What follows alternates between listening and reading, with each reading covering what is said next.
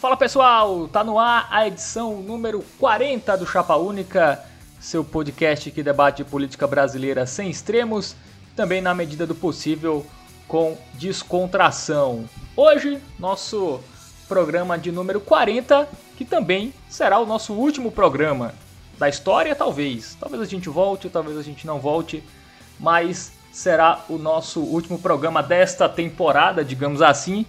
E hoje vamos fazer um programa especial. Vamos falar do mundo pós-chapa única. Esse será o nosso assunto.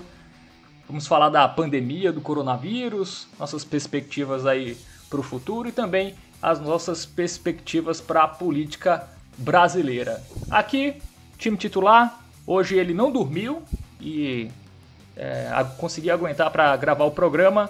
Lucas Palhano, e aí, cara, tudo bem? É, cara, é um prazer estar aqui nessa, nessa no quadragésimo na quadragésima edição, né? Seria uma quarentena também, né? Exatamente. E aí acabando com chave de ouro. Mas é, dessa vez eu tive que ficar acordado para prestigiar esse momento do começo ao fim. E é isso, cara. Eu espero que seja um, um, um bom encerramento de um ciclo. Muito bem. Também aqui, Matheus Melo e aí, Melo. Você que estava no nosso primeiro programa, está também no último. E aí, cara? E aí, cara? Já está com saudades? Não, não, tô bem. Inclusive é bom encerrar antes que, que mais amizades se encerrem dentro desse programa. Queria dizer que, embora Palhano esteja acordado, ele se expressou como se estivesse dormindo. E, e, outra coisa que eu, que eu acho interessante desse programa é que tu sempre fala time titular, não importa quem esteja no programa. É verdade. é sempre o time titular. É, se, se Cara, está em campo, eu... é o titular, né? Independente. É verdade. Exato. Demorou 40 e... programas para perceber isso. e eu falo como se estivesse dormindo, porque no final todos estamos dormindo, cara. Exato. Muito filosófico isso. pois é. Andam suspirando pelas alcovas, que andam sussurrando em versos e trovas, que andam combinando no breu das tocas, que andam nas cabeças, andam nas bocas, que andam acendendo velas dos becos, que estão falando alto pelos botecos e gritam nos mercados que com certeza está na natureza. Será que será? O que não tem certeza, nem nunca terá. Não tem conserto, nem nunca terá. O que não tem tamanho. O que será, que será? Bom, galera, nosso programa especial, né? Mundo pós-chapa única. Quero começar falando com vocês sobre a pandemia do coronavírus, que no mundo, em boa parte do mundo, ela já está é, sendo controlada, né?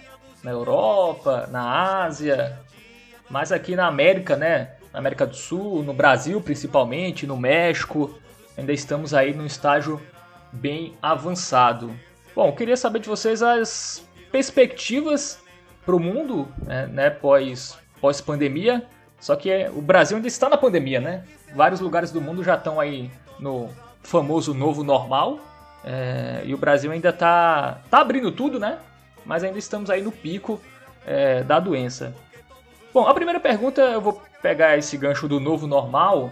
Para vocês, o que será esse novo normal? Cara, então, o novo normal ele vai depender muito do que vai se delinear daqui para frente, sabe? Tipo, por exemplo, se a, a, for possível desenvolver uma vacina, né? Porque tudo depende da capacidade do, do sistema imune conseguir gerar uma defesa eficiente para possíveis próximas infecções. É, no caso de haver uma vacina, eu acho que o novo normal pode ser bem similar ao antigo normal, daqui a, a questão de um, dois anos, sabe? Assim, no máximo três, eu acho, diria. Quer dizer, é, um, dois ou três anos a partir do momento que a vacina é, é, seja desenvolvida e comece a ser distribuída. É, mas, caso contrário, cara, eu não consigo ver, ver uma forma é, de, de, pensar um novo normal que não seja completamente diferente do, do normal antigo, sabe? Pelo menos por um bom tempo. É, e aí eu acho que vai muito do, do, do que a gente já está vendo atualmente, sabe? A questão de adaptação, acho que é a, a parte do choque mais complexo, mais complicado, é, o maior choque já passou, sabe? Agora eu acho que é mais ou menos se assentar, desenvolver métodos mais eficientes para conseguir lidar com o problema, mas assim, os métodos gerais já foram bem delineados. Tipo, um negócio bem simples que eu vi no, no supermercado que eu tava, que eu tinha entrado, entrei ontem, foi é, um cara com um borrifador de álcool, é, é, passando álcool na mão de todas as pessoas que entravam, sabe? Então, tipo, acho que isso daí já, por exemplo, é, é uma questão interessante. A exigência de máscara também, então você não teria como, por exemplo, tossir ou espirrar e contaminar o ambiente, você também não teria como passar é, qualquer coisa que tivesse na sua mão para qualquer objeto que esteja dentro do supermercado. Então, é uma boa forma de isolar, por exemplo. Uh, tentar construir o máximo de soluções remotas também é outro, outra questão muito, é, muito importante para esse novo normal, é, tanto em trabalho quanto em estudo, em lazer também, enfim. É, eu mesmo já, por exemplo, é, adicionei uma extensão do Google Chrome, que é o Netflix Party, que é, é para você ter um chat dentro do Netflix e, a, e o filme ou a série, o episódio da série ser sincronizado com outra pessoa. Então você compartilha o link e aí você pode conversar com, com a pessoa por uma aba dentro do Netflix e quando você pausa, pausa para a pessoa, quando você dá play, dá play para a pessoa, vice-versa. Então, assim, é uma forma de você conseguir ter um, um, entretenimento coletivo mais distante, sabe? Então, eu acho que essa adaptação ela vai sendo mais aprimorada com o passar do tempo, mas é, acho que em termos gerais é bem isso. Eu acho que tem essas duas tendências com vacina e sem vacina, sabe? Sem vacina vai ter que se dissipar com o tempo. É, é, por exemplo, a questão da. da eu, eu, não me aprofundei na gripe espanhola, mas até onde eu sei, ela acabou se dissipando, pelo menos a maior parte do efeito dela se dissipou na, depois de 1920, né? Foram dois anos. Mas são contextos diferentes, né? Ela, ela, eu não sei se teve vacina. É, e mesmo que tenha tido, que não tenha tido, ela talvez fosse diferente da Covid no sentido de talvez é, o sistema ter se tornado imune. Ou quando infectado uma segunda vez, ter uma resposta mais eficiente, pelo menos. Então você sentia um efeito menor do que a primeira. Então, quem sobreviveu à primeira conseguiria sobreviver à segunda ou à terceira. Então dá para acontecer isso, né? Depende muito de como vai ser é, é, o desenvolvimento dessa vacina e como vai ser a resposta imune do nosso corpo daqui para frente, é, nas próximas é, ondas, né? Porque assim, inevitavelmente vão acontecer outras ondas. Mas é isso. Eu acho que a questão da gripe espanhola, ela contava muito com o fato também de ter uma alta letalidade. Quem quem já jogou Plague Inc. sabe que se você tem uma doença muito letal, ela tende a não se espalhar tanto assim, porque todos os hospedeiros eventualmente morrem. Então acho que, e principalmente pela saúde ser mais precária na época também, acho que corroborava com ela ter uma letalidade maior. Então os hospedeiros morriam e você acabava com o foco de doença de, de certa forma. Acho que tinha isso que, que jogava a favor, que no caso joga contra a gente, que como o Covid mata pouco e ele também ele vai ficar aqui por aqui por muito tempo, sabe? Então. É, ele mata pouco, é... mas ele infecta muita gente, né? O problema é, maior é esse, né? Sim, sim, sim. Mas se digamos que, que ele tivesse uma letalidade de, sei lá, de 100%, as pessoas morreriam rapidamente e não teriam tempo de infectar outras pessoas, entende? Então, essa letalidade dele baixa faz com que ele tem esse potencial de contaminar mais pessoas. Tipo, anda, anda junto essas duas coisas. E sobre esse novo normal, Melo, o que tu acha aí? Tu acha que as pessoas vão se conscientizar de alguma maneira? É, ou não? Ou... Eu vejo no pico aqui, a galera meio, já, meio se abriu o comércio aqui em João Pessoa. É, no outro dia vai estar tá, vai tá lotadaço. Tu acha que em que grau vai ter essa, essa consciência das pessoas de não saírem de casa, é saírem só para essencial, enfim? É, continuar usando máscara? Tu acha que isso vai, vai perdurar aí ou quando tudo voltar ao normal, entre aspas, né, a galera vai meio relaxar também e isso pode fazer um, ter uma nova onda, né? Se bem que a primeira nem, nem acabou ainda, né? Parece longe de acabar. Eu não sei, cara, a perspectiva não é tão boa assim. A gente tem se muito falado, com principal, eu acho que muito motivado pelo fato dos estados estarem abrindo, como se fosse um problema superado, assim, mas nem de longe é, é isso. Tem um, um dado que eu acho interessante que, que pode ser, ser bom ser mencionado, que é a questão da letalidade tem diminuído muito por conta do, do aumento do número de testes, né? Mas um outro ponto é, é, a letalidade real. Não sei se isso não é um termo técnico, é um termo que eu estou utilizando aqui, que é o número. Palhano sempre citava isso como um, número mais interessante, né? Um, um, número de mortos pelo número de recuperados.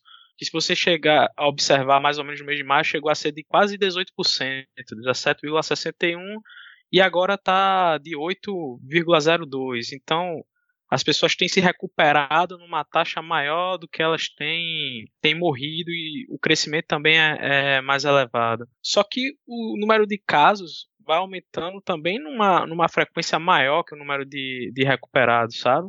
E a gente está construindo um hospital de campanha que eu creio que tenha ajudado a, a melhorar o número de recuperados e a, e a desacelerar o número de mortes mas na prática, isso tem um limite, né? A gente não vai conseguir ficar construindo um hospital de campanha para sempre. A gente nem teria recursos para isso. E você tem o número de casos aumentando, aumentando, aumentando, vai chegar uma hora que vai realmente saturar o, o sistema de saúde. Então, eu não vejo como, como se a gente tivesse num, num caminho, ou acho que a gente está prestes a, a melhorar, sabe? Eu acho muito estranho isso, a forma como, como tem sido divulgado. Sim. É, você fala que a gente, tá, a gente tá voltando tudo, né, praticamente aqui. Vai voltar campeonato de futebol, enfim. É, os governadores também já não tem mais o que fazer, né, porque a pressão também fica muito grande. Alguns estados ainda resistem. É, mas é aquela, vão, vão abrir para voltar, né, para fechar tudo de novo, como aconteceu essa semana em Belo Horizonte, né. Os casos lá é, explodiram, né, é, e aí eles já vão fechar de novo. Cara, mas eu não sei se tem, se não tem o que os governadores fazerem. Acho que talvez a gente esteja passando um pano para eles porque eu, não, eu, só posso falar pelo estado em, em, que eu vivo. Não tem a polícia tipo circulando na rua impedindo que as pessoas é, é, circulassem, sabe? No máximo que tinha era ela na rua assim, meio que diminuindo o fluxo de, de carros, mas não checava, tipo, não parava os carros para checar se está indo fazer o que, é crucial ou não então acho que podia sim ter sido feito um esforço maior para impedir a circulação de. É, eu acho que no começo eles é, acreditaram na boa vontade das pessoas e tal, né? Como no início realmente. No início eu tava até. Na, nas primeiras semanas, na primeira, segunda semana, você percebia ruas, é, avenidas praticamente desertas, assim. Mas depois foi relaxando, relaxando, né? Enfim, a questão do governo federal também que não ajudava. Então foi um negócio que desembestou, né? E voltou ao normal antes de da quarentena ser encerrada. Na verdade, nunca teve quarentena de fato, né? A gente teve no início lá uma conscientização maior, mas as pessoas largaram de mão com o tempo, né? E aí com essa falta de uniformidade do discurso federal e estadual e essa politização, saindo ministro da Saúde, enfim, Cara, então, eu, eu acho que Melo tá com uma visão um pouco pessimista, eu acho que é até justificável, mas, tipo assim, eu quando, quando eu saí, como eu falei, né, ontem, para ir no supermercado, cara, é, é, incrível, tipo, todo mundo tava usando máscara, tipo, todo mundo, quando eu falo todo mundo, é, é todo mundo mesmo, tipo, o seu Zé, a dona Raimunda, tipo, galera normal, assim. E aí eu, eu achei bem interessante, tipo, o pessoal, por exemplo, no, no, como eu falei, no próprio supermercado higienizando as mãos, né, porque é um, um regulamento e tal. Então, sei lá, cara, eu acho que, que pode acontecer muito que, tipo, quando abre o comércio, a galera se aglomera, e eu, eu não consigo entender sinceramente por quê. Às vezes é uma questão, tipo, como a, a gente já falou antes, né, tipo, abre, mas por um período muito curto, aí, aí todo mundo corre ao mesmo tempo para o lugar, o que eu acho que é meio absurdo. Mas fora isso, eu não, não entendo porque as pessoas têm tanta ânsia de, de comprar coisas é, é, banais o quanto antes. Mas, então eu acho que, tipo, realmente, nesse ponto, por exemplo, é um problema muito grande. Mas, por outro lado, como eu falei, eu acho que tem muita gente que, que tá tomando essas precauções mínimas, sabe? Tipo, é, manter uma certa distância quando vai conversar, andar, é, tentar higienizar mais as mãos, sabe? Então, é, por exemplo, usar máscara também, como eu falei, que tem muita gente que eu vi. Então, acho que as pessoas vão se adaptando, sabe? Tipo, é, é, talvez não tão, da forma, de uma forma tão rápida quanto deveria ser, mas eu acho que vão. Eu acho que, tipo, não é, não é todo mundo tão imprudente quanto parece, sabe? Mas pode ser também que eu esteja sendo muito generoso com, com a população em geral. É, tem a questão da obrigatoriedade, né? Então aí todo mundo ou tem máscara ou não entra no, nos lugares, né? Então isso também contribui para muita gente respeitar. Mas assim, tem muita gente fazendo festa em casa, né? Enfim, recebendo convidados e tal. E no São João, cara, o que eu vi aí de conhecido meu aí fazendo festa em casa, enfim. É, vamos ver aqui, aqui, em João Pessoa, né, nossa, nossa cidade, como vai vai estar tá os números daqui 15 dias. Cara, no dia dos namorados eu já tinha sentido muito isso, sabe? O pessoal que tinha namorado só foda-se. Foi pra casa do, do cara, da menina. Não, e o pior é que as pessoas podiam até estar tá fazendo isso antes, né? Mas elas tinham um constrangimento. Mesmo que, ela, que elas fizessem isso, ela, não, não vou postar porque é quarentena. Agora parece que nem isso tem mais, né? As pessoas estão postando e estão indo também, então... E eu não sei se a gente tem condição, feito, feito o asiático, criou, o japonês, o sul-coreano, de cultivar esses hábitos para o futuro, né? De ficar sempre passando álcool gel na mão, usando máscara sim, na rua sim. e tal. Não sei se isso se mantém no longo prazo. Mas até no curto prazo, cara, eu acho que a gente fazia, a gente fazia isso, talvez até por desinformação, com certeza por desinformação, fazia muito errado. Porque tem todos os cuidados que como por exemplo você ter que sempre voltar das compras, lavar as sacolas, lavar os pacotes, que eu não sei se todo mundo toma essa, essas medidas, mas eu lembro uma vez, cara, que eu tava na. Pronto, banco é uma coisa muito fodida, cara. Uma vez eu tive um problema no aplicativo, porque eu formatei o celular, eu tinha perdido o acesso lá, eu tinha que ir no banco destravar isso. E aí tinha uma fila enorme de pessoas. Elas estavam de máscara, ok. E aí tem uma senhora que me chamou muita atenção, cara, porque ela, tipo, ela era meio paranoica, assim, passava álcool gel distante, distante nas mãos tal. Sendo que ao mesmo tempo que ela usava máscara, tentava ficar longe das pessoas, passou um cara vendendo amendoim, ela foi e comprou. E ela tirava a máscara, pegava o amendoim, botava na boca e ficou comendo o amendoim. A mesma pessoa que tinha todo esse cuidado não se tocou que era talvez fosse um pouco arriscado estar tá ingerindo alimentos no, no, no meio da rua, ainda mais alimentos que ela não tratou de, de, de é, limpar apropriadamente, sabe? Então eu acho o brasileiro muito desinformado nesse aspecto para ver chance de dar certo uma volta a gente cultivando esses, esses hábitos de distanciamento e limpeza. Não sei se funcionaria tão bem aqui. Pois é. é e entrando mais no, no assunto do Covid em termos gerais, internacionais, aproveitar os conhecimentos do nosso querido Palhano em relações internacionais, perguntar para ele quem sai mais fortalecido pós a pandemia, a, os Estados Unidos ou a China? Cara, é... quem se mostrou mais forte? A China teve muitos insumos, né? Muitos, muitos lugares dependeu da China.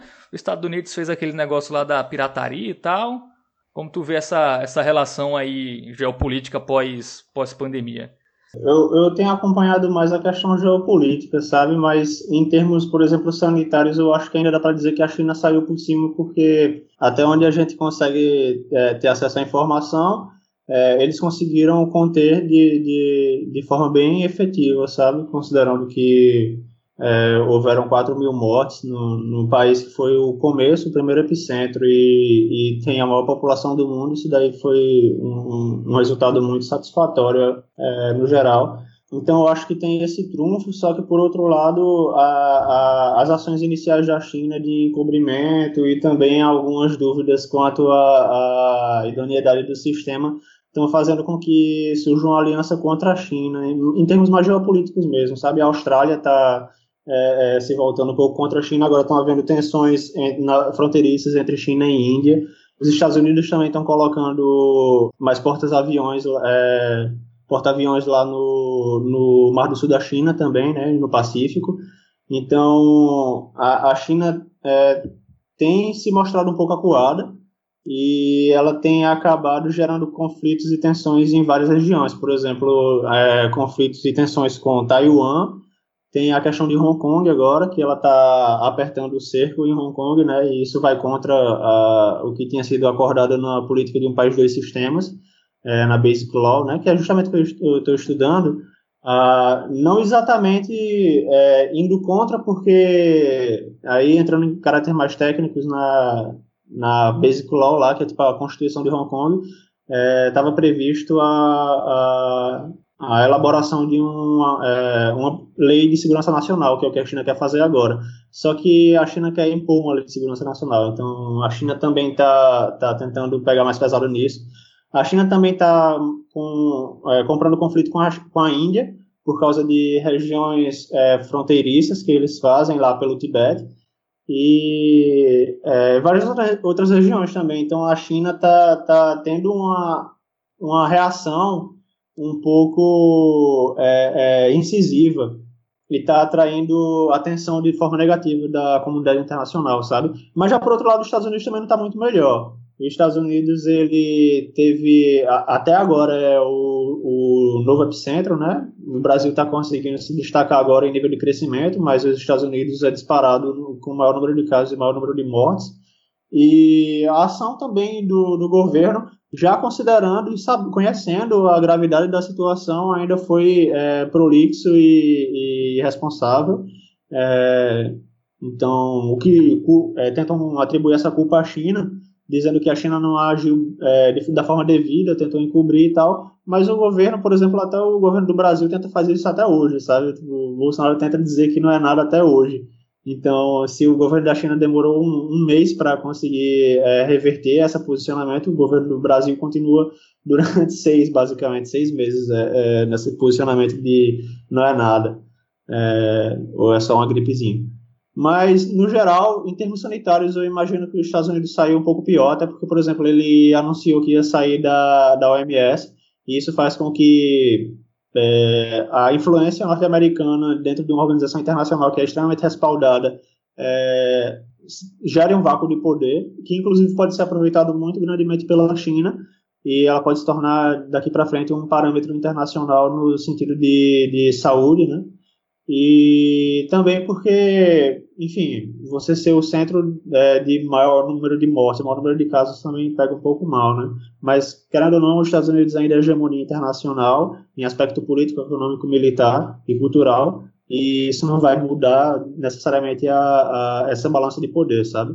Na verdade, eu acho que, no geral, não dá para ponderar quem vai ganhar ou quem vai perder, porque a gente ainda está no meio é, e da, do, do processo de pandemia, e, bem, a China provavelmente já acabou, né? Agora eles vão tentar conter as próximas ondas. Os Estados Unidos, é, eu não sei, sendo bem sincero, o que está acontecendo agora, porque tiveram os protestos, mas eu não estou sabendo se houve um aumento muito grande nos casos.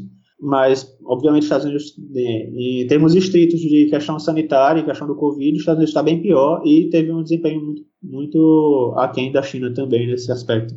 Mas isso daí se, é, vai se transformar em questões muito além da, da questões sanitárias, sabe? É como eu falei, questões geopolíticas, estratégicas, é, de alianças, é, enfim, é, isso daí vai ser algo que mais para frente pode impactar muito mais em vários outros aspectos, até econômicos também. Então a gente tem que ver, teria que ver, né, com o tempo. É, por enquanto eu acho que não tem como ter um diagnóstico preciso, só identificar o que está acontecendo e o que está se desenhando, mas não tem como dizer quem vai sair mais fortalecido, sabe? Porque a China também está atraindo muitos inimigos para ela das ações que ela está tomando agora, mas em termos geopolíticos, como eu falei. Mas eu acho que é isso. Muito bem. Quer apontar alguma coisa, Melo, sobre esse assunto? É, o Palhano comentou que não sabia como estava a situação sanitária lá. Então, essa última semana aí foi a pior semana da história da pandemia nos Estados Unidos. Voltou a crescer bastante. E nesse aspecto sanitário aí não tem dúvida de que a China sa saiu bem na frente do, dos Estados Unidos. Você não tem uma perspectiva de quando vai se encerrar. Eu, eu, diria que não é semelhante ao Brasil, porque o Brasil nunca teve a possibilidade de alguém acreditar que estava perto de acabar. Os Estados Unidos ele teve um processo de contínuas quedas e tal, sendo que agora piorou piorou bastante. Mas uma coisa que eu acho interessante de se pontuar a respeito, principalmente do, do aspecto econômico, que eu acho que vai prejudicar especialmente os Estados Unidos, é que primeiro você teve aquela onda de perda de empregos é, industriais, porque a, as fábricas foram para a China, né, por, por ter uma mão de obra mais barata, e tanto é que o Trump se elegeu muito, muito em cima disso. Mas o, agora eu vejo uma nova onda de desemprego nos Estados Unidos, daqueles empregos que antigamente a gente só enxergava como sendo presencial e que a pandemia forçou a gente a testar eles à distância e meio que está funcionando. Então, no momento que esses empregos possam ficar à distância também, o cidadão norte-americano ele ganha agora novamente a concorrência do mundo todo. E essa, as, maiores as maiores empresas do mundo estão nos Estados Unidos, então elas vão sempre atrás dos melhores, do, dos melhores funcionários. E agora o, o estadunidense ele não concorre mais só entre si, ele concorre com, com o mundo, sabe? Então acho que pode ter uma, uma nova onda de desemprego de norte-americano, de perder emprego para outros países, principalmente os países asiáticos que costumam, principalmente na parte de tecnologia, eles têm uma, uma técnica, um conhecimento técnico muito, muito bom. Então, é, eu acho que isso pode até acabar. Não, não daria tempo de influenciar a eleição de, de agora 2020, mas pode pautar a próxima de 2024. Sim. E entrando nessa, nesse assunto da eleição americana, vamos fazer um sim ou não aqui. É, vocês acham que o Trump se reelege ou não? Já que estamos nesse, nessas perspectivas, qual é a aposta de vocês? Ainda falta quatro meses, né? A última pesquisa deu uma vantagem aí de cerca de 14 pontos para o Biden. É, os últimos começos do, do Trump deram uma fracassada, né? Pouca gente. Enfim, vocês acham que quem ganha essa? Cara, no, no, no, pelo menos na, no que eu consigo observar, tá todo mundo triste com essa eleição, cara. O pessoal mais à esquerda, pelo menos que eu conheço em fóruns que eu frequento, não gosta do Biden também, então ele tem gente querendo simplesmente não votar, sabe? Eu não sei, porque, é, por exemplo, a, essa questão toda que aconteceu, a forma como o Trump tratou a, a pandemia, também a, a, o posicionamento que é, ele teve frente aos protestos, é, dizendo que ia soltar a Guarda Nacional e que ia tratar como terrorista os grupos antifa e tudo mais.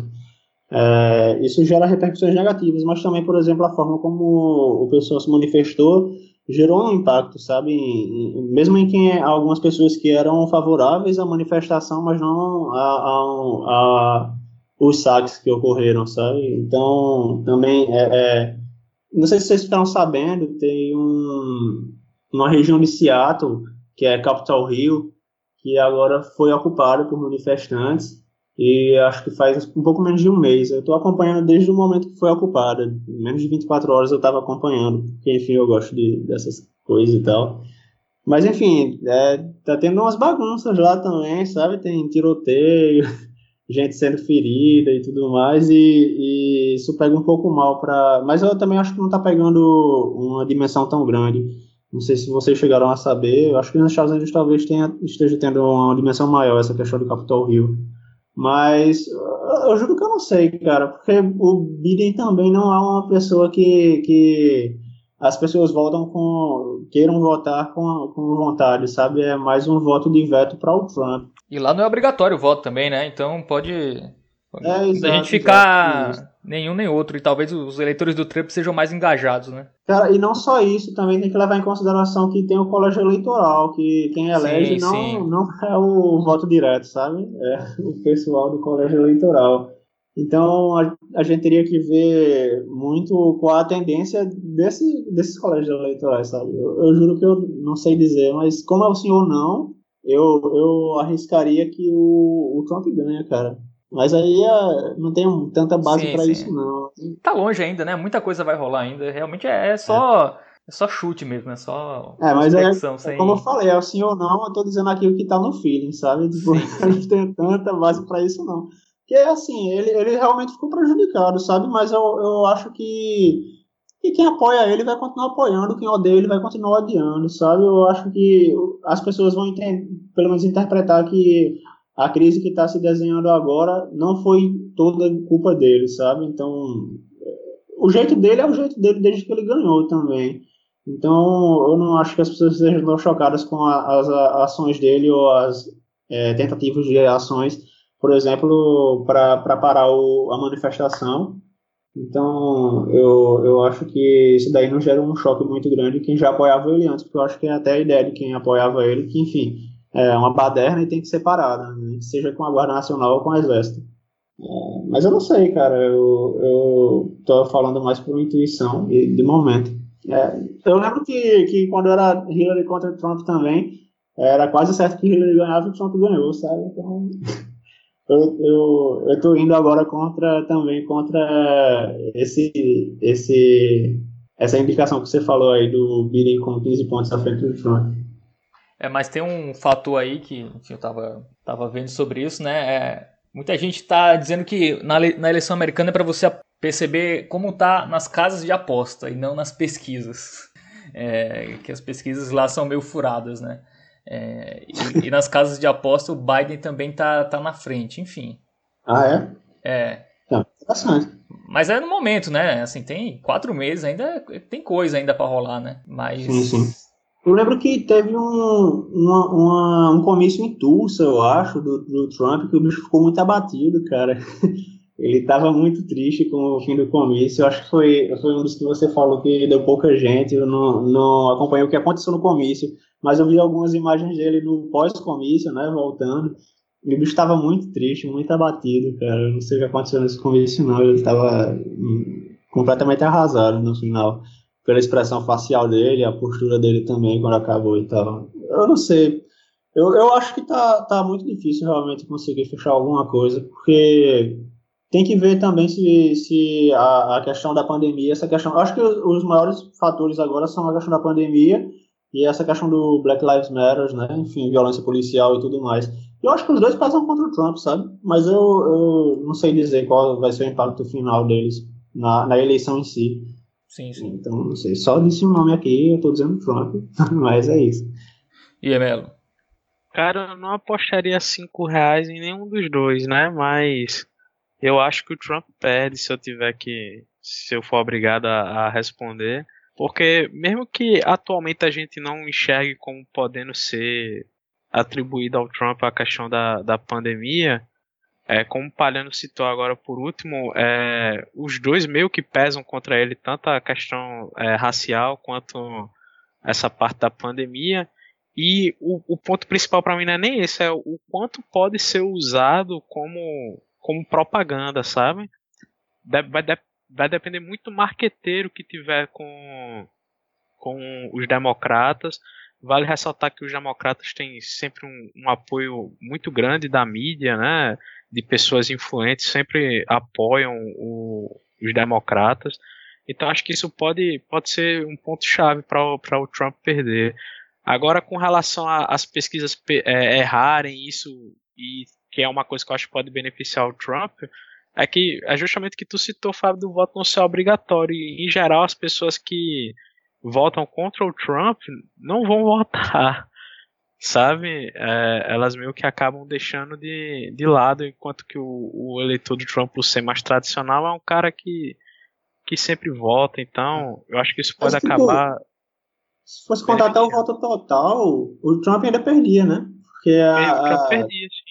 É, exato, a Hillary ainda ganhava, mesmo com quem foi saiu de casa para ir votar, a Hillary ganhava, né? Só que a questão do colégio eleitoral ainda muda muito, cara. E tem que levar em consideração que isso é uma estrutura criada para tentar conservar a, a estrutura social e a estrutura política, sabe? Tipo, manutenção do status quo mesmo. Tipo, se você voltar lá para o federalista, do Alexander Hamilton, né? O pessoal que estava discutindo sobre como deveria ser a estrutura institucional dos Estados Unidos, lá no começo de 1800 o pessoal fala, né, freios e contrapesos, eles eram completamente contra, não completamente, mas eles eram bem contra a democracia, sabe? Eles queriam criar o máximo possível de entraves para que a vontade popular fosse é, é, realizada, sabe? Porque eles tinham muito medo daquela questão da tirania da maioria, tinham medo da, da enfim, da irracionalidade das massas, né? Assim, é, é, o colégio eleitoral é um desses freios e contrapesos criados para conseguir dar mais estabilidade para o sistema e impedir oscilações muito grandes, né? Então, por mais que tipo a população possa estar realmente tipo indignada, se, se a estrutura que foi construída realmente tiver a função de é, sustentar o status quo, talvez eles acabem é, elegendo Trump se eles veem que há a possibilidade de fazer isso, porque seria o que conseguiria gerar uma manutenção maior da, da, da ordem.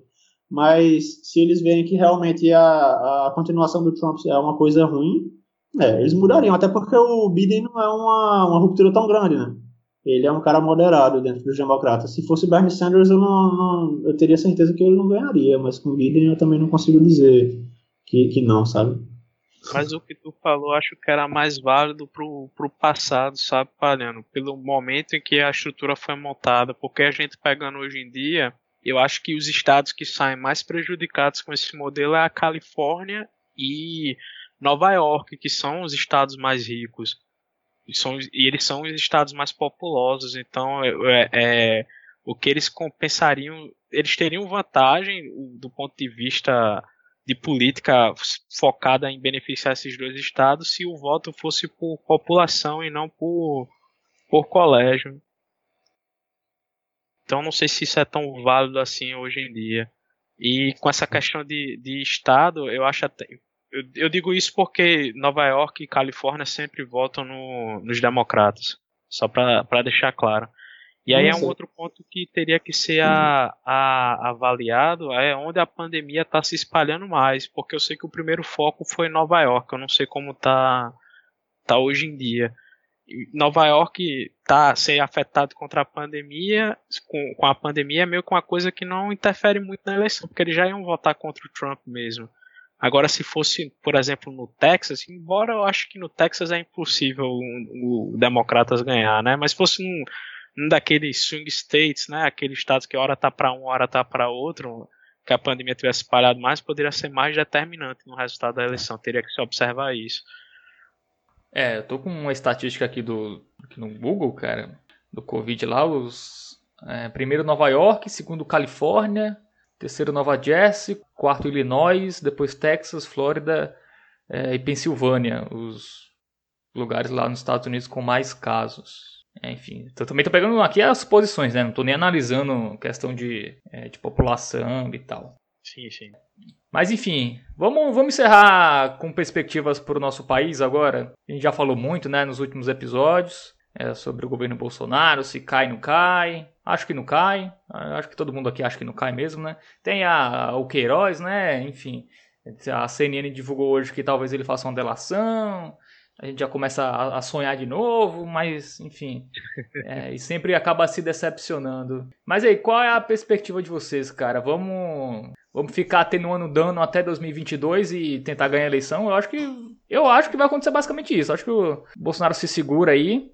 Ver a questão econômica realmente, né? Eu acho que isso isso vai ser determinante para ver se ele vai cair ou não. Enfim, o um mercado financeiro, enfim, empresários vão, vão continuar ainda é, aguentando o, o, o, Bolsonaro. Vi hoje uma reportagem na Veja sobre a questão das privatizações, que agora pode ser um momento bom para a agenda do Paulo Guedes. Né? A gente teve aí o marco legal do saneamento básico, que também facilita a, ainda mais a privatização da, da água, enfim. Perspectivas gerais aí para o futuro do nosso querido país. Então, cara, saiu a pesquisa do do Datafolha hoje, né? E deu os mesmos 30% lá para o Bolsonaro. Então aí não seria nem questão de discutir se ele quer ou não, seria questão de discutir se ele se reelege ou não em 22. É, eu também acho que, é, que a discussão é essa. Porque a, a, até agora ele está no segundo turno, pelo menos isso, sabe?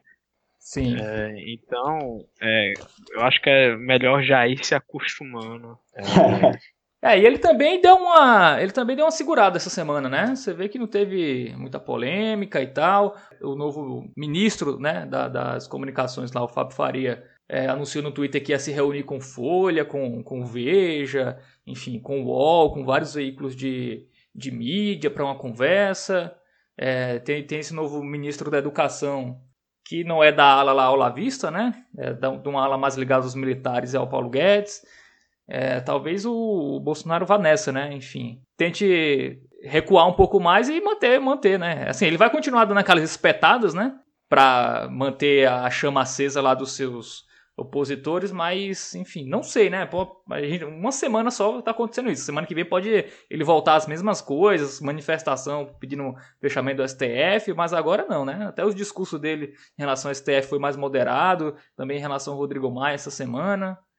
Enfim, parece mesmo que, que ele vai chegar a trancos e barrancos até 2022. Eu acho que foi muito conveniente ele ficar calado depois da, da prisão do Queiroz, sabe? Sim. Enfim, eu acho que ele realmente tá, tá meio acuado agora. Eu acho que ele tá tentando ver o, o que fazer, eu não sei. Mas é isso aí que vocês falaram. Tipo, eu acho que, pelo menos a menos que aconteça alguma reviravolta muito grande, sabe? Que o impacto econômico seja gigantesco. É, como você falou, que é, as elites econômicas, né, a área financeira também acabe é, tendo um choque muito grande. É, eu vi, por exemplo, que um em cada quatro negócios no Brasil quebrou já agora durante a pandemia.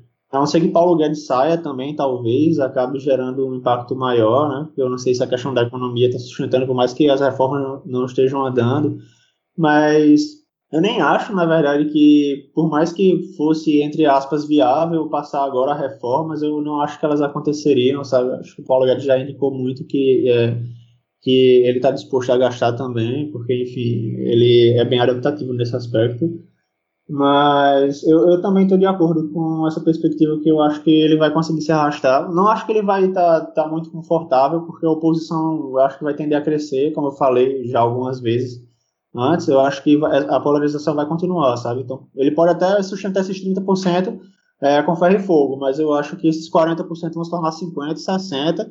Não sei se vai chegar a 70%, porque aí também é, eu acho que já é demais, tipo, tá, ninguém ter, ter uma posição neutra, ou você odeia ou você ama, sabe? Mas eu acho que dá para crescer muito mais ainda esse, a reprovação dele.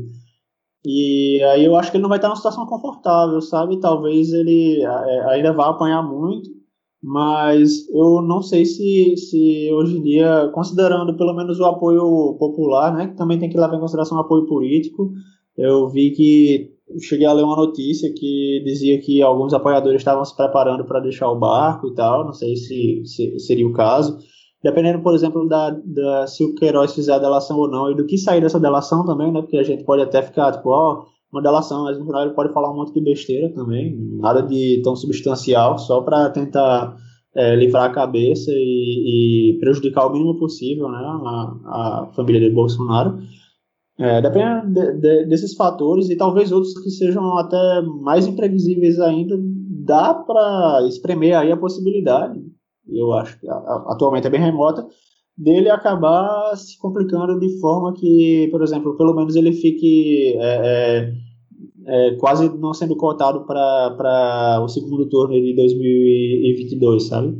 Mas pelo que eu estou vendo agora, basicamente o que Melo falou, é, se ele vai ser um candidato de grande peso, né? Se ele vai ser eleito em 2022 ou não, porque por enquanto, cara, ele está conseguindo é, é, de forma imprevisível, né? É, se sair bem em meio a toda essa loucura que está acontecendo e que ele está fazendo, né?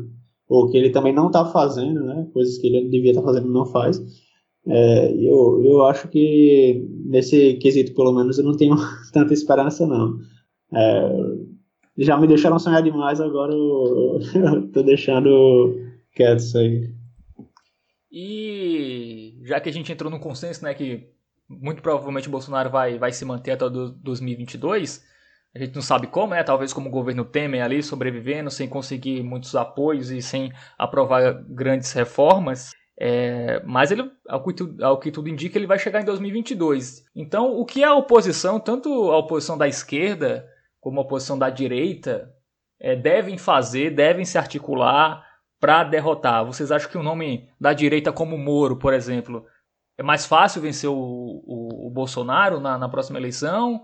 ou um outsider aí que nunca nunca teve nunca esteve na política, sei lá, como o Hulk, ou o Joaquim Barbosa, né, que sempre cada eleição coloca o nome dele ali para disputar, o, o, o, Ciro Gomes que foi terceiro colocado na última eleição e, e vem ganhando mais espaço na mídia, pelo menos é, nesses nesses últimos anos. Ou, ou vocês acham que o PT tem alguma chance também de de atrapalhar todo mundo, né? Porque parece que o PT pode atrapalhar todo mundo, que é o único que o Bolsonaro é, gostaria de enfrentar no segundo turno e teria chance de vencer. Enfim, como vocês acham que as oposições devem se articular para 2022? É, enfim, eu já vi gente defendendo até uma união geral, assim, uma união entre PSDB, DEM, PDT, PSB, enfim é, de centrão a da centro centro-direita, centro, centro-esquerda, todo mundo ali é, se unindo para tentar barrar o Bolsonaro e até mesmo o PT é, no segundo turno. Como vocês veem isso aí para 2022? Qual seria a melhor estratégia? Cara, uma coisa que eu, eu vou ser muito sincero, cara. Eu acho que é, é, é Bolsonaro até 2052 até 2054, alguma coisa assim, porque vamos parar para pensar. Nunca teve uma virada nas eleições presidenciais, certo? Com 30% acho que ele vai terminar em, em, em primeiro. E a gente fica tratando da, da galera se unir como se tivesse um roteirista, Deus estivesse escrevendo a série Brasil, e aí ele, tipo, tem esse vilão no final que os, todo mundo que tinha problema se une para combater ele, meio a última temporada de Game of Thrones, sabe? Não vai acontecer isso, todo mundo vai ficar conversando, tem que se unir, tem que se unir, tem que se unir. Aí quando chegar na hora, quem vai ser o candidato? Aí o PT vai ter um, com certeza. E o PT geral, eu acho que até atrapalharia nessa, nessa união, porque é ofuscar todo mundo. O Ciro, ele tem uma coisa que é inegável que tem que ser ele. Ele é, ele, ele, ele se enxerga meio com, com essa coisa meio messiânica, que tem que ser ele o cara que vai sair. Acho o Dória com a posição muito parecida, assim, um cara muito, muito megalomaníaco. Todo, todos esses partidos que tem um, um cara grande assim, é, é, eles vão querer lançar esse cara. Aí tem uns partidos que não importam, querendo ou não, tipo, democratas. Foda-se se o Rodrigo Maia vai apoiar o, Ciro Gomes, isso não vai reverter o voto de ninguém, sabe?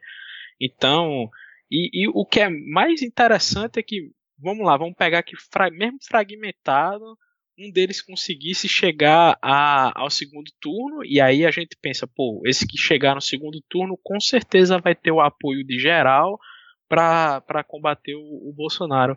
Mas a, a, a eleição, cara, ela é muito é muito canibal assim no, no, primeiro turno entre os candidatos que não estão que estão lutando para passar para o segundo, sabe? Porque eles enxergam que eles têm que se mostrar de diferente de alguma forma do, dos outros concorrentes.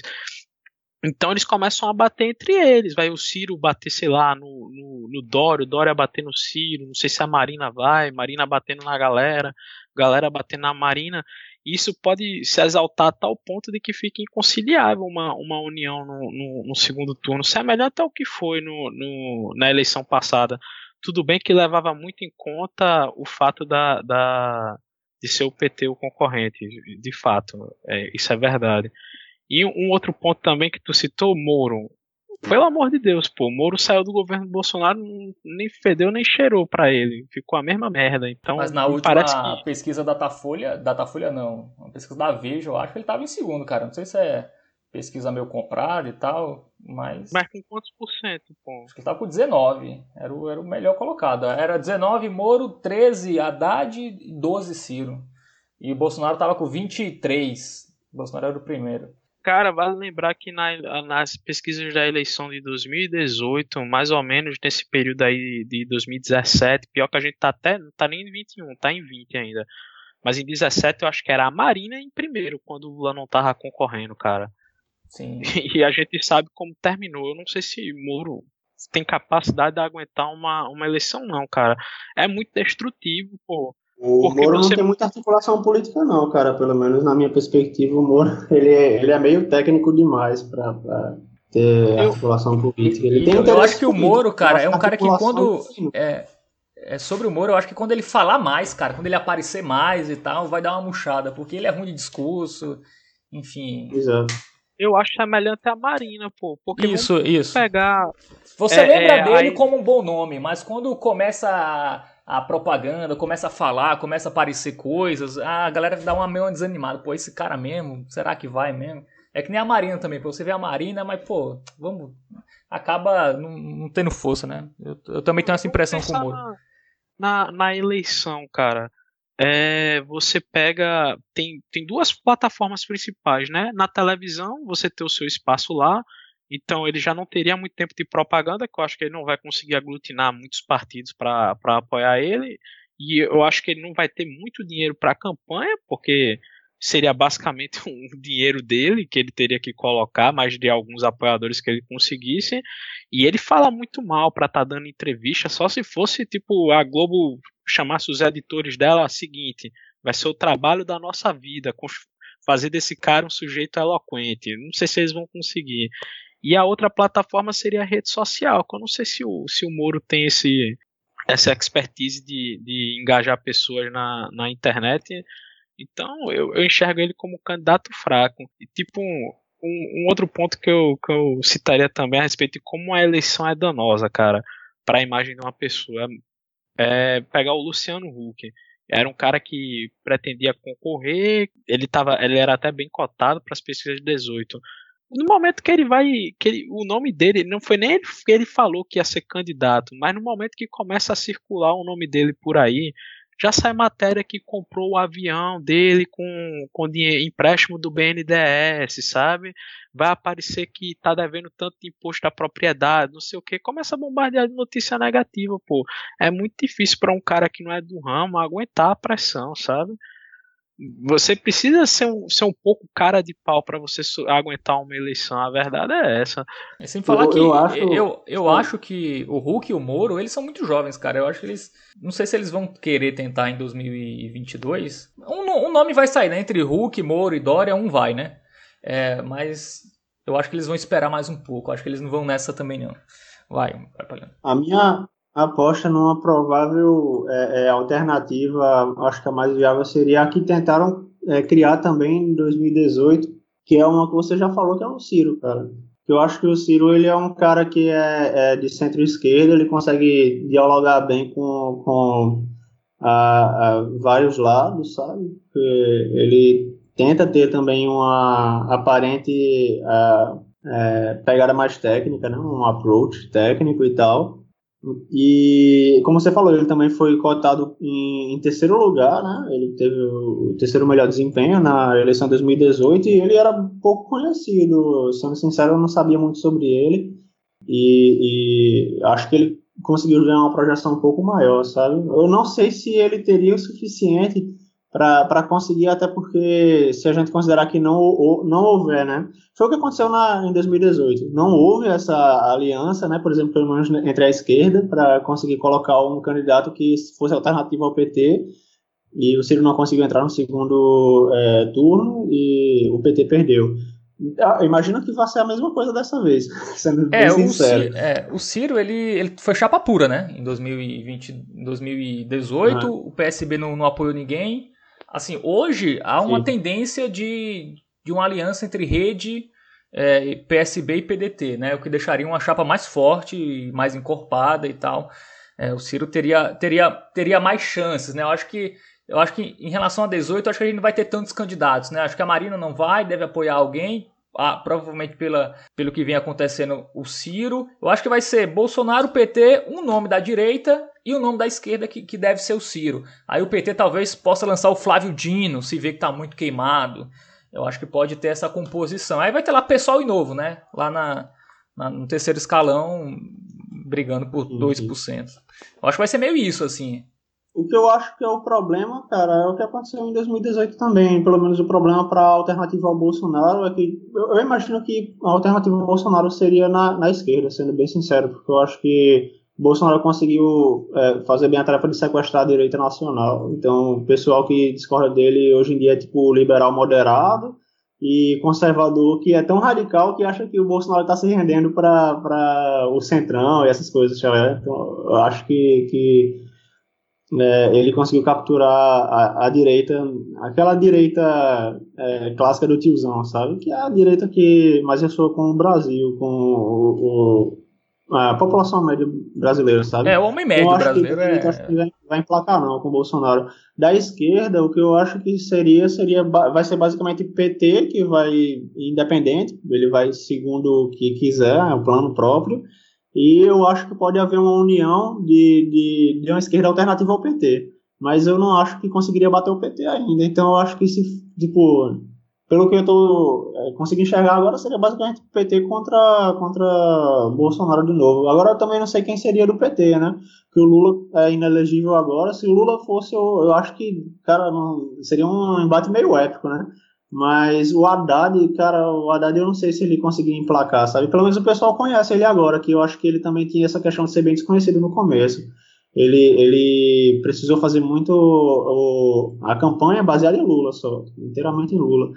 Agora o pessoal já conhece e já sabe que ele é o candidato de Lula, né? Então acho que também teria. Ele não começaria com 6%, que foi mais ou menos o que ele começou. Acho que foi até menos de 6% que ele começou em 2018. É. Então, é, eu acho que ele não começaria, começaria tão de baixo, mas eu não sei se ele subiria tanto também, né?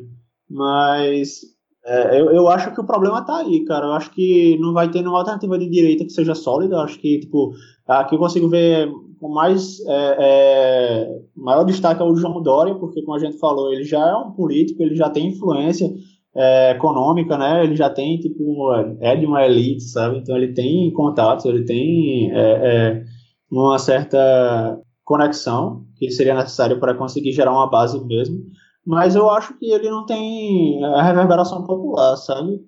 Ele ganhou para governador raspando e as medidas que ele tomou, por mais que tenham é, é, possam ter ajudado o, o estado do qual ele é governador, também são bem impopulares, querendo ou não. Isso aí em todo mundo, né? Então, não sei se o, o bicho vai conseguir ter um, um resultado tão bom frente ao Bolsonaro, sabe? é, pelo menos na área da direita. Então, na área da esquerda, o que eu acho que vai definir é basicamente a questão PT versus alternativas de esquerda.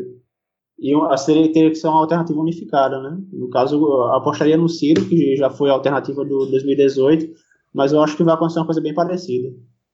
É, eu também acho que, que, que, a conversa é meio por aí. Sobre o PT, cara, é muito difícil tirar os votos do PT, porque o PT é muito bem votado no interior. Assim, eu tava pegando o mapa, né? O Ciro, o Ciro rivalizou com o PT em várias capitais, inclusive ganhou em algumas como Rio de Janeiro e tal. Mas quando você chegava no interior, tipo, era pouquíssimo voto pro Ciro assim. Era, é, era meio desconhecimento e tal, e o PT era muito mais forte, né? Então acho que a grande sacada é um candidato de esquerda que consiga ser forte no interior do país. É, que consiga minimamente é, equilibrar com o PT. Porque nas capitais realmente o PT tá bem queimado, ainda mais nas capitais do, do sul, sudeste, centro-oeste. Mas no interior, cara, é, são pequenas cidades, né? Mas quando você soma todo mundo, o PT ainda cons consegue ser muito forte. E aí os votos do PT que garantem ele no segundo turno tá vindo muito desse interior. É, então eu acho que também é, vai ser difícil, né? Tirar o PT de um segundo turno. Vai ser, enfim, vai ser interessante no mínimo, né? É, a eleição 2022. Acho que vamos, vamos ter esses embate Bolsonaro e um cara da direita, PT e uma esquerda alternativa, e aí vamos ver o que dá, né? Mas enfim. É, acho que o Bolsonaro não ganha, rapaz, a próxima eleição. Se fosse apostar, acho que difícil. Talvez até contra o PT, mas mesmo contra o PT, cara. É, ainda não sei. Talvez. É, depois de quatro anos de Bolsonaro, não sei. Talvez o PT consiga ter até mais chances. Porque teve 10 milhões de votos, né? A diferença é, de, um, de um ano pro, na última eleição, e o PT queimadíssimo, e o Bolsonaro, o, novo nome aí de, da política e tal. Talvez até com o PT a gente tenha a mínima chance, mas é a menor chance. Obviamente a menor chance é com o PT, sem dúvida nenhuma. Se a gente que quer ganhar do Bolsonaro vai ter que colocar outro nome, até mesmo o Dória, o Moro, enfim. Acho que até tem chances muito maiores no segundo turno do que o próprio PT. Enfim, vocês querem falar mais alguma coisa aqui ou a gente pode ir para as dicas finais? Só para concluir, cara, tu tem que considerar que, tipo, é muito raro um presidente não se re reeleger, sabe? E, e, tipo, Sim, a estatística tem muita tá do lado do Bolsonaro nisso, né? Isso. Hã? A estatística nesse, nesse quesito tá do lado do Bolsonaro, né? É, pô, e também tem questão de geração, sabe? Tipo, o, o Brasil foi governado por 13 anos pelo PT, como eu já falei antes, tipo, tem gente que nasceu e cresceu tipo, desde que se entende por gente com o governo do PT, sabe? Eu, eu me incluo, porque eu não consigo lembrar da época de FHC, sabe? Eu não tinha capacidade de discernir o que estava acontecendo no, no, Brasil. Então, tipo, eu cresci e vivi com o PT, basicamente. Eu, eu acho que tem muito essa oscilação, sabe? Eu acho que são ciclos longos. Eu não acho que é um negócio que tipo uma eleição e na outra já alterou, alterou o ciclo. Talvez com a nova era da informação agora as coisas cheguem num, num nível de velocidade de alternância tão rápido que de fato é, oscile de um governo de esquerda para um de direita dentro de um período de uma eleição. Mas eu, eu, não acho que, que. Não sei se essa tendência mudou agora, sabe? Então, considerando a questão do, do histórico do presidente sendo reeleito, considerando que o bicho tem 30% ainda, considerando ele um bom ótimo governo, e considerando que isso mesmo em detrimento de tudo que vem acontecendo há, há um ano e meio, sabe? E considerando também que não conseguiram desenvolver uma é, é uma proposta unificada e ampla contra ele, e muito provavelmente não vão conseguir, cara. Eu acho que a, a, a esperança é bem pequena, cara. Mas é isso. É, eu acho que o Bolsonaro é meio sugêneres, né? É meio, é meio difícil comparar Bolsonaro com. que é, é tudo diferente. É, mas realmente, o histórico joga ao lado dele, enfim, ele vai ter aí. Enfim, eu acho que tem muitas variáveis, né? Daqui até lá tem. O, será que o Trump vai se reeleger? Eu também acho que isso pode influenciar é, minimamente também nisso aí. O partido dele, qual vai ser o partido? Ele vai ter apoios aí, quem vai estar tá com ele? Porque rachou muito, né, de quem estava com ele em 2018. É, enfim, mas, mas é isso, né? Vamos, vamos aguardar. Talvez a gente volte com chapa única nas eleições de 2022. E aí, Melo, quer pontuar mais, mais alguma coisa ou podemos ir para as dicas? Eu quero pontuar, cara. É, a respeito do. Se eu fosse apostar desses candidatos aí que a gente tem hoje, eu apostaria no Bolsonaro, cara. Pra, pra ganhar. Eu não vejo ninguém batendo, batendo ele, pelo menos no com o cenário que a gente tem a, atualmente. Isso que tu citou de alguém bater do, do PT no, no interior, eu acho impossível, porque é, quem tem destaque em partido para conseguir uma candidatura é gente de cidade grande sabe? A gente de capital, a, a gente de grandes centros urbanos e, e o PT ele, ele é muito é, a base dele é que a gente tem essa, essa coisa do, do, do PT operário, mas o, o, o, PT rural é muito forte, sabe?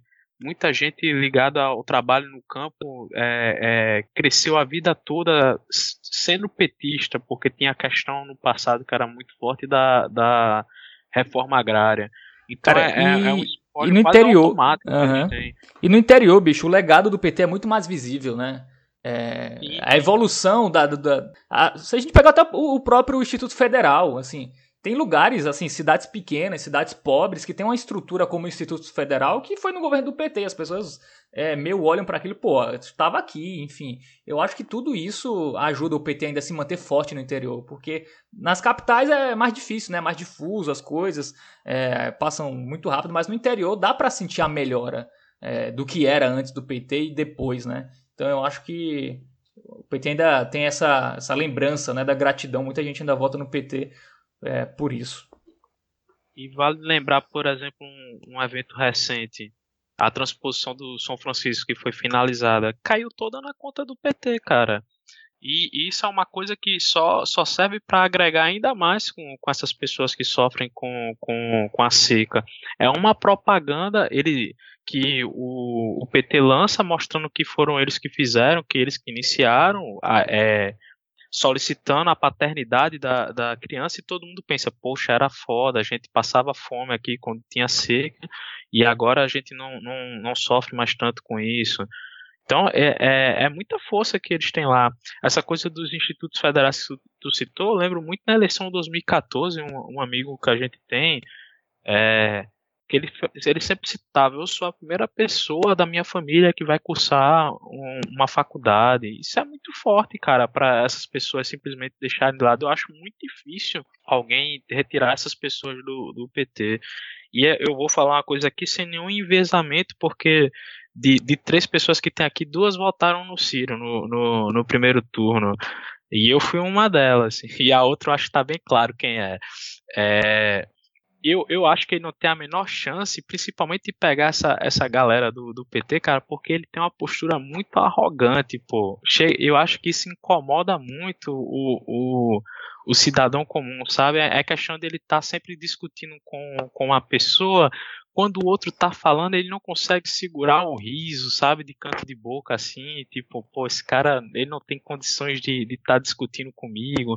E ele eu lembro de uma coisa que me marcou muito na eleição de 14, que esse mesmo amigo que, que falou que ia ser o primeiro a fazer uma faculdade da família dele, ele falou que o Bolsonaro era o favorito para 2022 porque em 2014 todos os eleitores dele tinham 12 anos. E aí em 2022 eles, eles finalmente teriam. Na verdade, eles teriam 20, né? Enfim, eu não lembro qual foi o raciocínio na época, mas eles, eles conseguiriam eleger o Bolsonaro em, em 22. Eu acho muito parecido o, isso com, com o Ciro, sabe? Ele, os, o eleitor dele é muito jovem, é, é muito uma galera assim de, de internet, então se você jogasse uns 20 anos no futuro, talvez ele tivesse uma chance maior, mas agora eu acho muito fraco. Então, Pra, e na direita, pelo amor de Deus, eu não acho que, que o Bolsonaro tem a menor concorrência. Eu acho que seria difícil o João Dória se reeleger governador de, de São Paulo, quanto mais bater de frente. Aí ele já descartou outra concorrência possível lá, que era o Whitson. Então, na direita eu não enxergo ninguém. E o, o Dória também não teria a menor condição.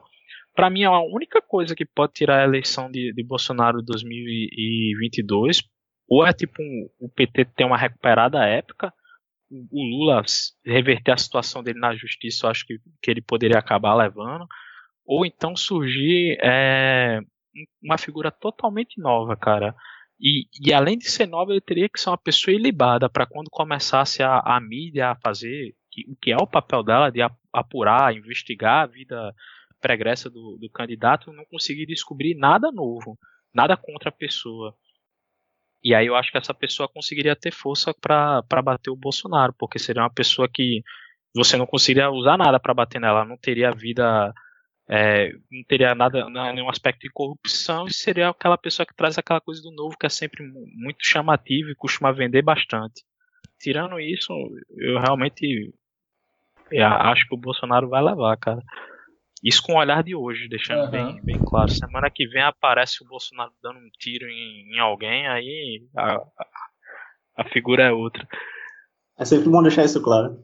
É. é, que a política muda, muda muito. Mas só pontuando sobre o Ciro, assim, eu acho que ele teve uma, uma excelente votação em 2018.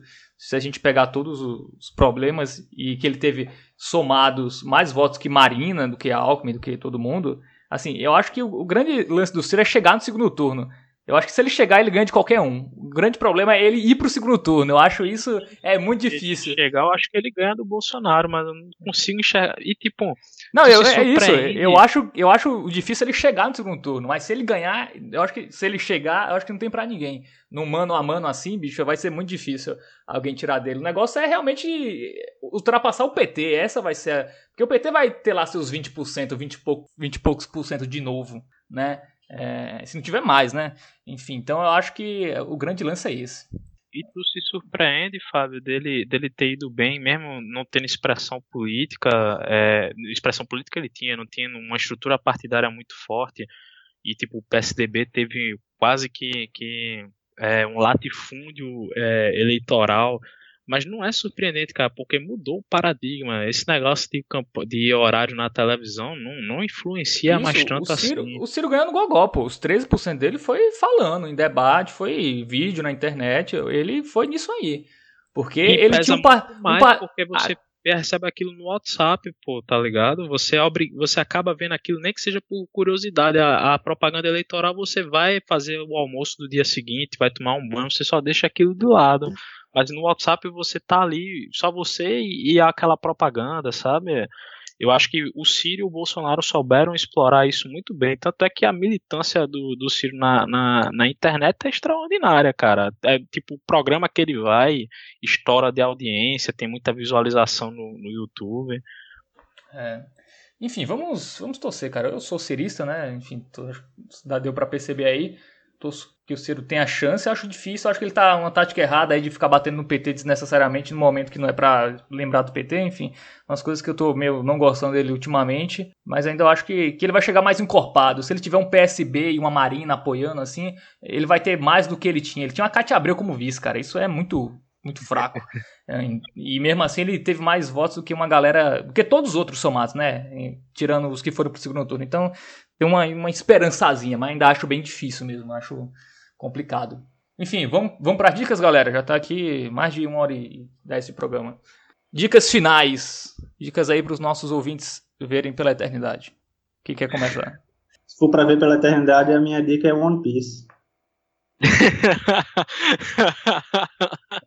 Discorra sobre, então. É... Piece é um negócio que tem mais de mil episódios, ah, pô. é o que? É anime, é? É.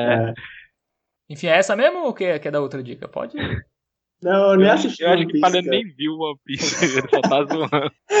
Você falou para ver pela eternidade, eu acho que dá. Mas sim, é, é, a minha dica, a minha dica não vai ser tão boa, não, cara. É só o que eu assisti essa semana, basicamente. Nada de tão especial. Ah, a última o, dica vai ser a pior.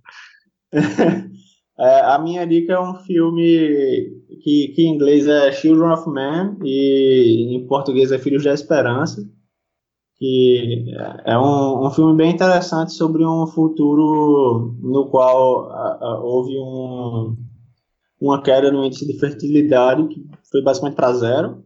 O, o, cara mais novo do mundo tinha 18 anos, né, nesse futuro, e ele morre, né, logo no começo do filme. Tipo, mas é um argentino, né, cara? É um, é um argentino. Tipo, é, argentino já é, já é humildaço, né? Imagina o único, o, argentino, o argentino mais jovem do mundo. Será que é? pois é.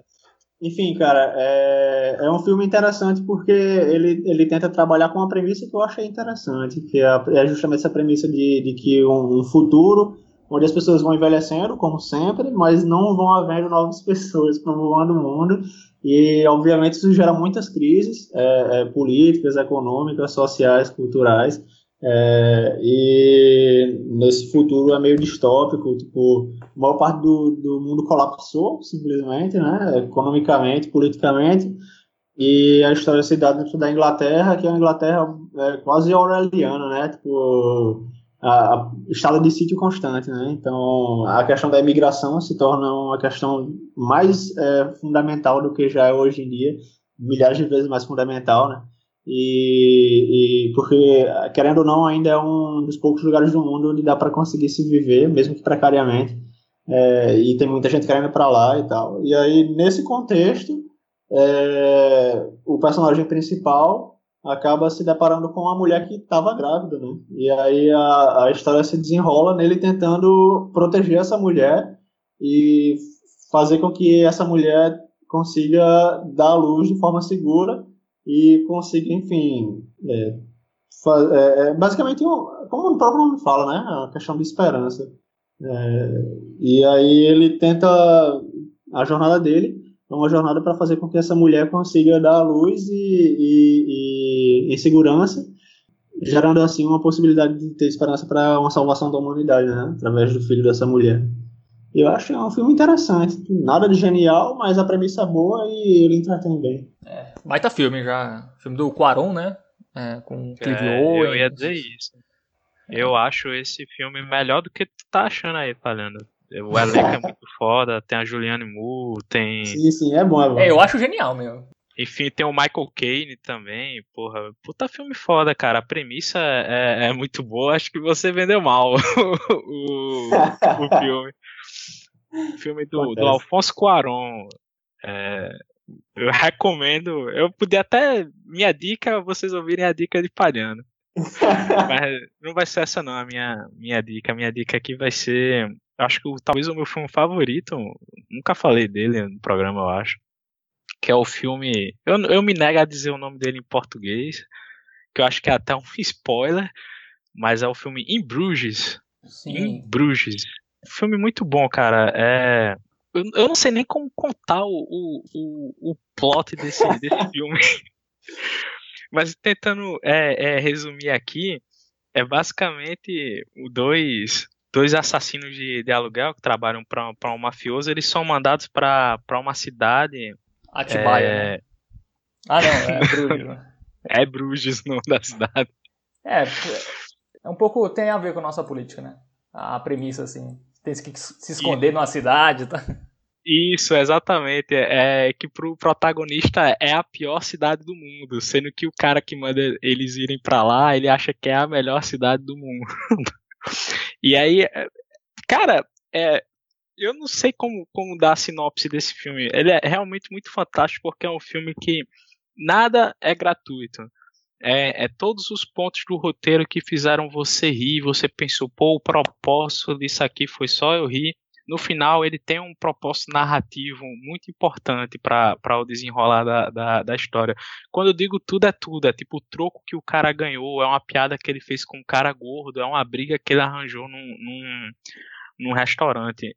Eu acho esse filme fantástico, ele, ele foi o primeiro primeiro filme do Martin McDonald, o primeiro longa-metragem, que ficou mais famoso recentemente com aquele filme, é, acho que foi 2017, Três Anúncios para um Crime, concorreu ao Oscar. Esse filme, acho que ele concorreu a melhor roteiro, concorreu a melhor ator, que são aqueles caras de sempre do, do, do Reino Unido. É, e, cara, é, eu realmente acho esse.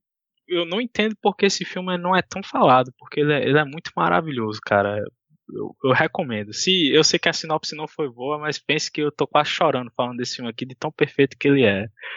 Eu, eu vou ajudar, Melo. Eu mudei agora a minha posição. Eu não dou mais a minha dica. A minha dica é ouvirem a dica de Melo.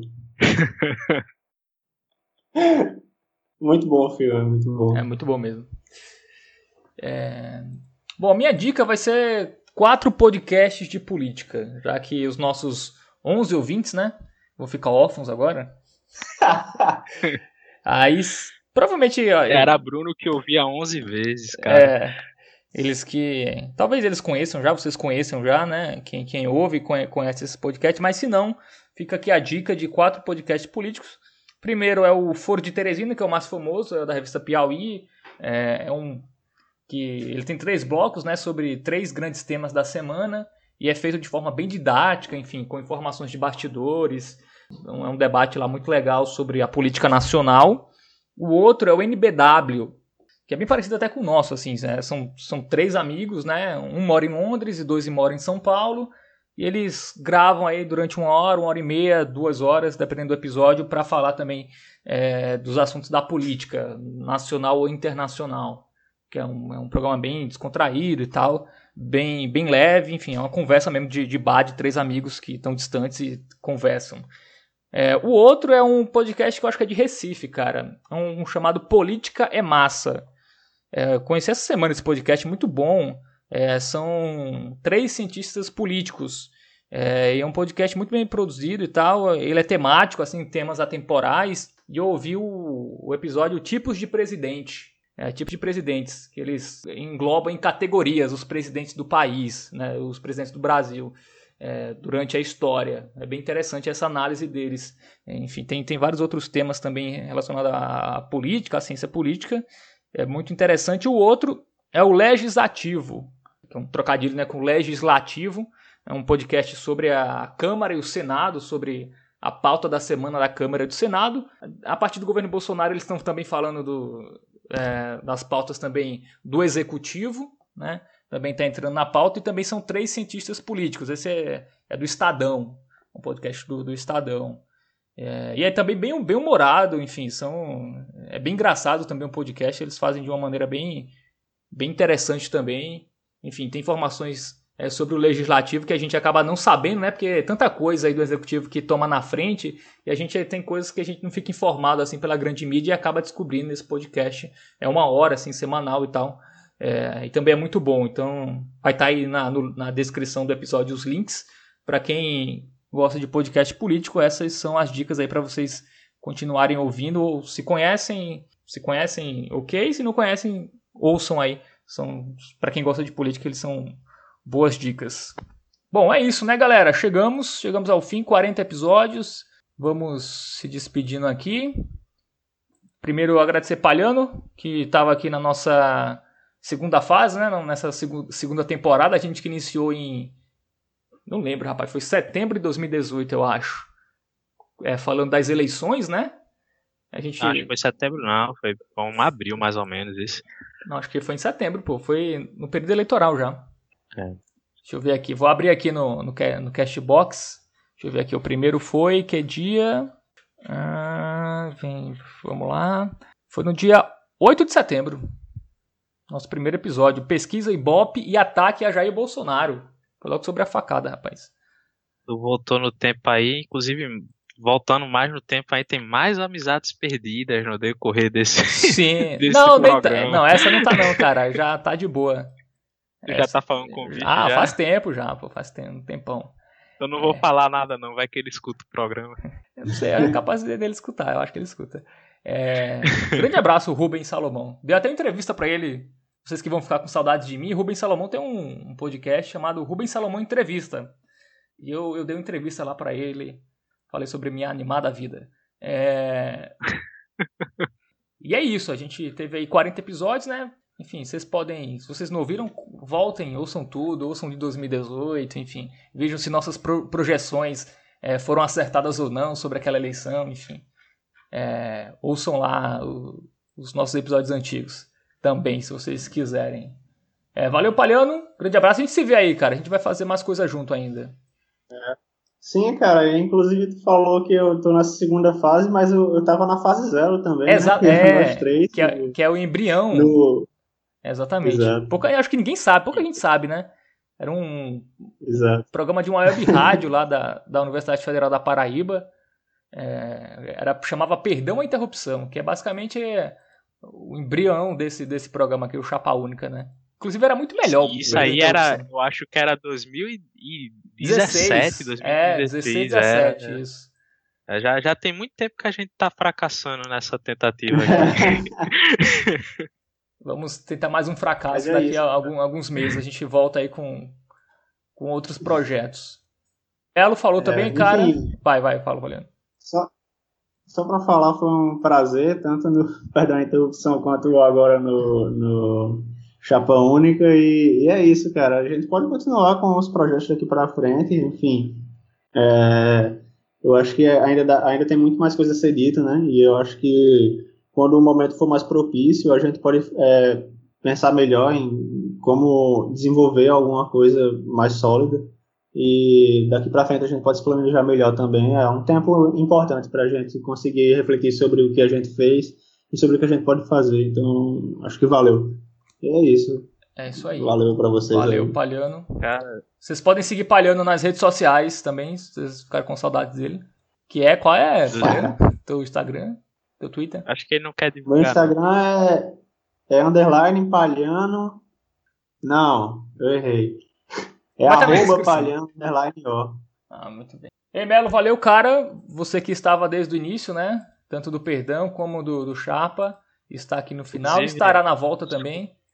Compartilhar uma história. Tem muito tempo já que eu, que eu brigo com o Fábio sobre, sobre política, então eu acho que sempre é. que o Fábio precisar brigar com alguém sobre política, ele vai me chamar. É, no Exatamente. programa de 2018, cara, eu namorava com, com uma menina e eu, eu lembro que ela tinha muito problema porque os pais dela iam volta, votar no, no Bolsonaro e aí é, acho que a gente grava algum programa que eu, que eu fico tentando argumentar de por que você que não gosta do, do PT ou não gosta da esquerda não deveria votar no Bolsonaro e eu saio dando opções, tá ligado? Eu faço meio com uma propaganda pra, pra galera da direita. Aí ela foi mostrar pro pai dela que ela tinha achado que eram bons argumentos, tá ligado? E aí a família dela começou a me odiar. aí acabou o namoro, né? Exatamente. Tá vendo? O programa não acaba só amizades, né? Enfim, programa, acaba namoro também. Destrói tudo, né? é isso, galera. Vocês têm música aí ou não? Vocês querem indicar alguma é coisa? Uma, uma, música, uma música de, de fim de festa, de fim de temporada, de, de uma música meio triste e tal, sei lá. Coloca em My Life dos Beatles. Eu, ou... Porra, eu ia dizer essa, bicho. Olha aí. Então... Acho que é uma música bem apropriada para o fim de alguma coisa. Não, não, coloca é, Hello Goodbye. É, You Say Goodbye, vai ser Hello. Mas, sei lá, acho que My Life é muito boa também, é uma boa pedida. Fica a critério de Fábio qual das duas. Acho que as duas casam muito. É, vou colocar as duas. É o último episódio, é, não tem problema não. É. Emenda uma na outra. É... Ele vai nem editar essa porra, tá ligado? Não, foi muito Ele bom hoje, cara. Não precisa nem editar hoje. Foi tão bom. Eu vou soltar assim mesmo. Boa, gente não foi Só... mal, não, pô. É. Enfim, valeu, galera. Valeu pra quem ouviu aí. Grande abraço. Vocês podem seguir a gente nas redes sociais aí, tá, tá aí na descrição. Minha de Palhano Melo é um ser antissocial, não tem rede social, né? Ele só tem um fake, né? Ele fica stalkeando. Mas. Não, enfim, não. Se vocês fizeram para se passar por mim, pô. Ah, sim. Mas se vocês quiserem, é só entrar no privado que a gente divulga o WhatsApp dele para você. É... isso. É isso, galera. Falou, fiquem com Beatles e a gente volta na próxima pandemia. Falou. Ou seja, a gente volta semana que vem.